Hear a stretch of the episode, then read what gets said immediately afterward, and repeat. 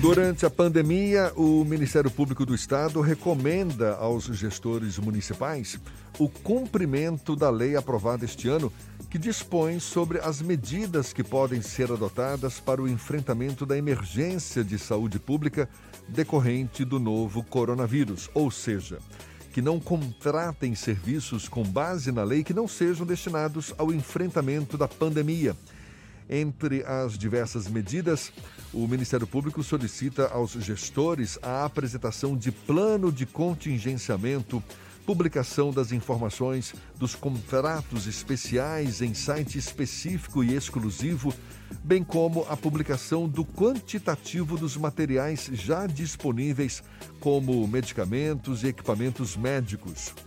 Quem fala mais sobre o assunto é o promotor de justiça Rogério Luiz Gomes de Queiroz, nosso convidado aqui no Issa Bahia. Seja bem-vindo. Bom dia, Rogério. Bom dia, Jefferson. Bom dia, Fernando. Bom dia, ouvinte da Tarde FM. O Ministério Público do Estado já tem conhecimento de prefeituras que estejam destinando recursos com base nessa lei para serviços que nada têm a ver com a pandemia?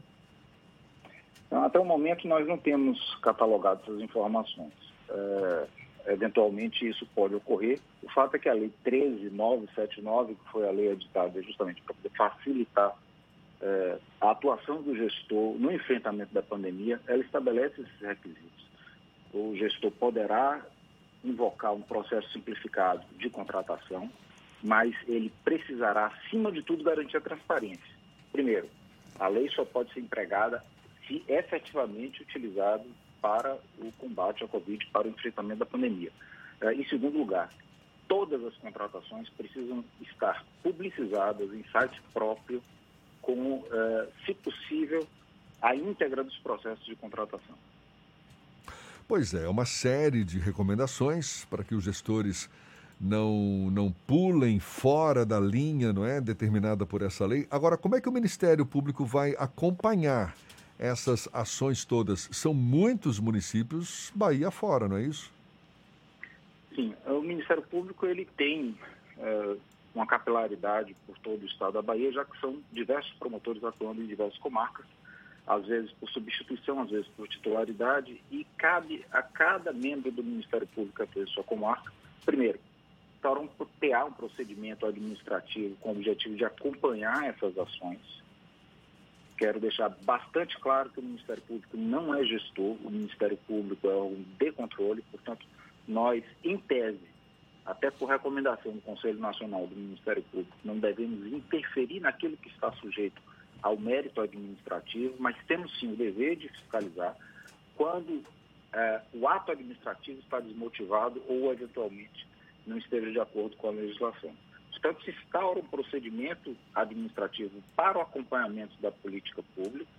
A partir desse procedimento, nós acompanhamos essas ações, a transparência sobre as contratações e, eventualmente, sendo identificado qualquer tipo de irregularidade, esse próprio membro do Ministério Público que instaurou o procedimento deve adotar as medidas. O ideal é que nós possamos dialogar com os gestores, nós entendemos perfeitamente a dificuldade é, desse momento, nós sabemos que o próprio direito está enfrentando situações inusitadas, quanto mais os gestores, os profissionais de saúde que estão vivenciando momentos muito difíceis. Mas é, é preciso caminhar olhando esses atos para que evitemos qualquer tipo de desvio da finalidade da lei, que foi justamente garantir a assistência à saúde das pessoas que precisam e o enfrentamento da própria pandemia.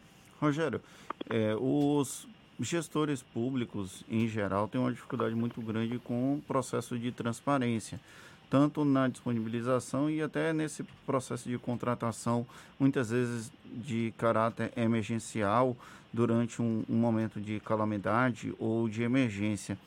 É, como o Ministério Público trabalha para tentar, de alguma forma, incutir na mente dos gestores que a transparência é uma obrigação deles enquanto gestores e não apenas uma demanda que o Ministério Público está cobrando, por exemplo? É muito interessante essa pergunta, porque nós somos órgãos de controle, mas é, até mesmo nós precisamos nos reinventar muitas vezes.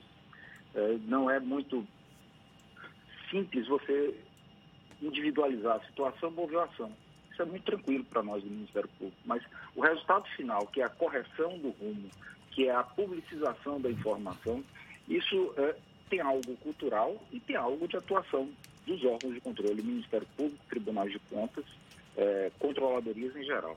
A transparência é o mínimo. A transparência é a informação mínima que o cidadão tem que ter acesso. É permitir o controle social, é você propiciar que o próprio indivíduo, é, munícipe, que tem os seus tributos recolhidos naquele município, naquele estado ou na própria União, ele possa fazer a fiscalização direta é, dos atos da administração pública. No caso da pandemia, é, a lei flexibilizou bastante, a Lei 13979, facilitando a vida do gestor. Um dos poucos requisitos que é, a lei impõe é a transparência. Portanto, nós vamos utilizar os mecanismos que nós temos à nossa disposição, que são os mecanismos institucionais. É, a recomendação é, administrativa, eventualmente ações civis públicas para exigir o cumprimento. Claro, a lei ela traça o plano ideal. Nós temos que buscar a efetivação desse plano ideal. Nem sempre se consegue, mas o objetivo do Ministério Público é, pelo menos, colaborar para que essa cultura de opacidade deixe de existir é, na administração. Rogério, é, aqui no Issa Bahia, volta e meia a gente fala sobre isso, que além do controle social de órgãos de controle, como o Ministério Público, o Ministério Público Federal e até os tribunais de contas, é necessária a participação da população como um, um, organismo, a sociedade civil atuando como também um mecanismo de controle. Como funciona para, por exemplo, se a população identificar algum tipo de irregularidade em um processo licitatório ou na execução orçamentária, é possível procurar o Ministério Público para poder fazer uma denúncia? Como é que funciona isso? Sim, o site do Ministério Público, em todas as áreas de atuação, ele tem campos específicos onde o indivíduo pode formalizar a sua eh, representação, a sua notícia de fato, ou através da própria ouvidoria eh, do Ministério Público, também é possível ter acesso eh, direto aos membros do Ministério Público ou nas promotorias. Claro que nesse momento estamos todos em teletrabalho, estamos trabalhando remotamente, através dos sistemas eletrônicos do Ministério Público, mas o Ministério Público não parou. Estamos com um canal também de, de comunicação através de um, um ligue 0800 0800 642 4577. Esse canal é exclusivo para as demandas decorrentes do, da pandemia do coronavírus. 0800 642 4577. A ligação é gratuita e será recolhido a termo as informações foram prestadas e enviadas para a promotoria responsável. O senhor considera que essa participação da sociedade civil é fundamental nesse processo de controle de gastos públicos, de execução orçamentária e até da própria efetivação das políticas públicas? É fundamental. O é, professor Calmone Passos ele costumava falar que o Ministério Público terminou servindo de uma espécie de suporte da cidadania, quando essa cidadania deveria ser exercida diretamente, ou seja, o próprio indivíduo identificando eh, essas eventuais irregularidades, ele deveria provocar os órgãos de controle sem necessidade até mesmo, uma, imaginemos já na popularização desse controle social, eh, diretamente para poder exercer a sua cidadania. O exercício da cidadania é diretamente pelo indivíduo. Em se tratando de saúde mais ainda, vamos lembrar que a Constituição Federal, artigo 198, ele estabelece lá como um dos princípios do Sistema Único de Saúde a participação comunitária.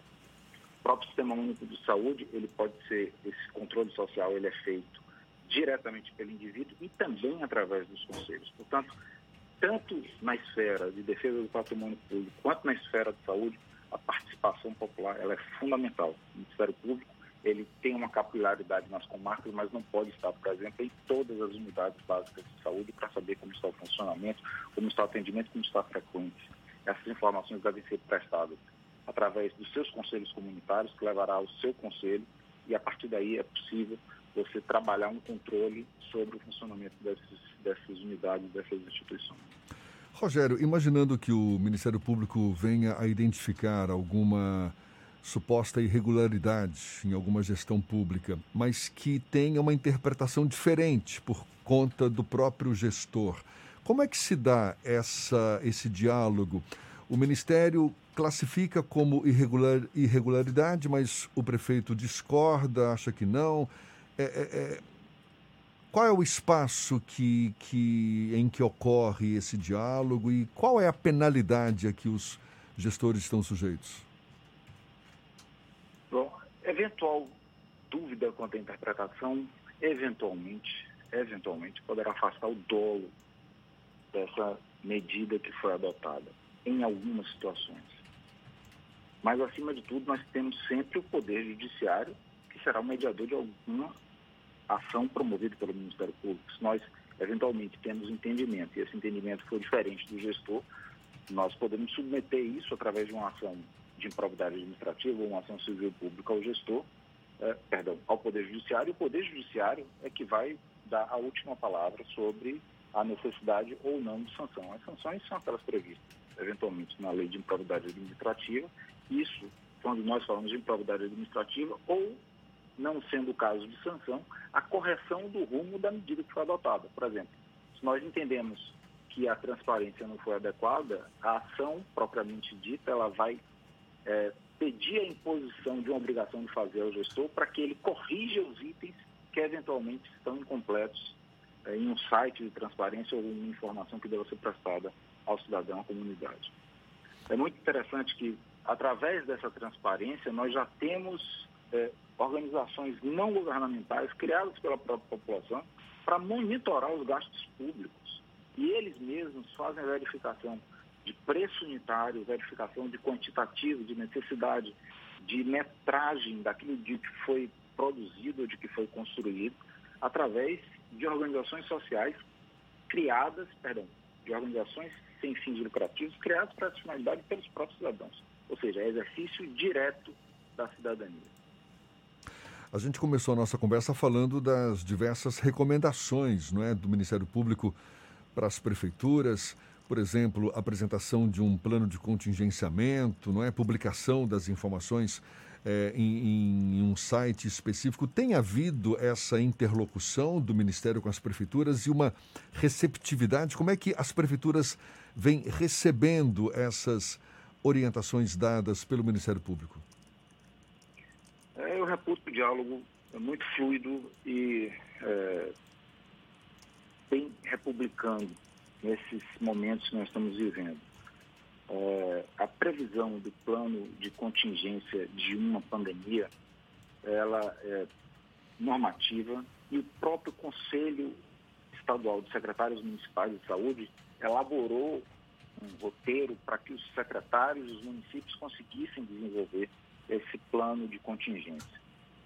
Os municípios, todos os municípios têm acesso a todas as ações e serviços de saúde que necessitam os pacientes, os usuários do Sistema Único de Saúde no ano da pandemia, não.